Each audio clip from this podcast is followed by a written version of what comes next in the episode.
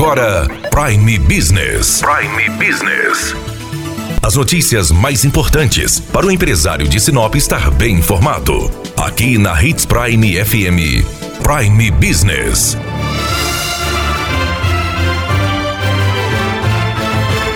Nesta quinta-feira, trazemos notícia de qualidade para você.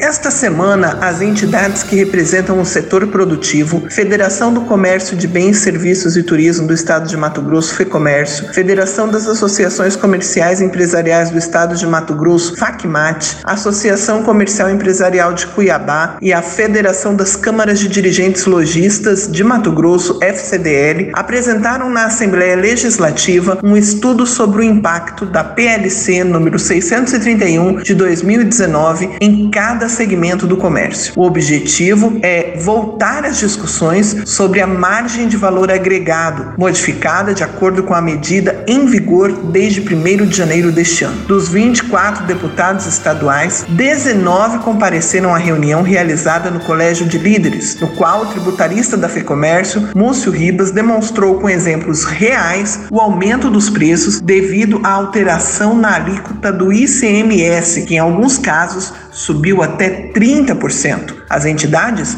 buscam o apoio dos deputados para retomar as negociações com a Secretaria de Fazenda, chegando a um denominador comum que atenda a todos porque afinal a divergência é na forma de calcular o imposto. A consequência do cálculo equivocado é o aumento de preços e a perda da competitividade dos produtos matogrossenses com os estados vizinhos. O presidente da Assembleia Legislativa, deputado Eduardo Botelho, ressaltou que a discussão com o setor é necessária devido aos pontos que ainda precisam de ajustes. Por isso, a Assembleia Legislativa vai criar uma comissão para intermediar o diálogo entre comerciantes e governo estadual. Assim, essa novela do ICMS ainda deve ter novos capítulos nos próximos dias. Daniela Melhorança trazendo o que há de melhor em Sinop para você, empresário. Você ouviu Prime Business.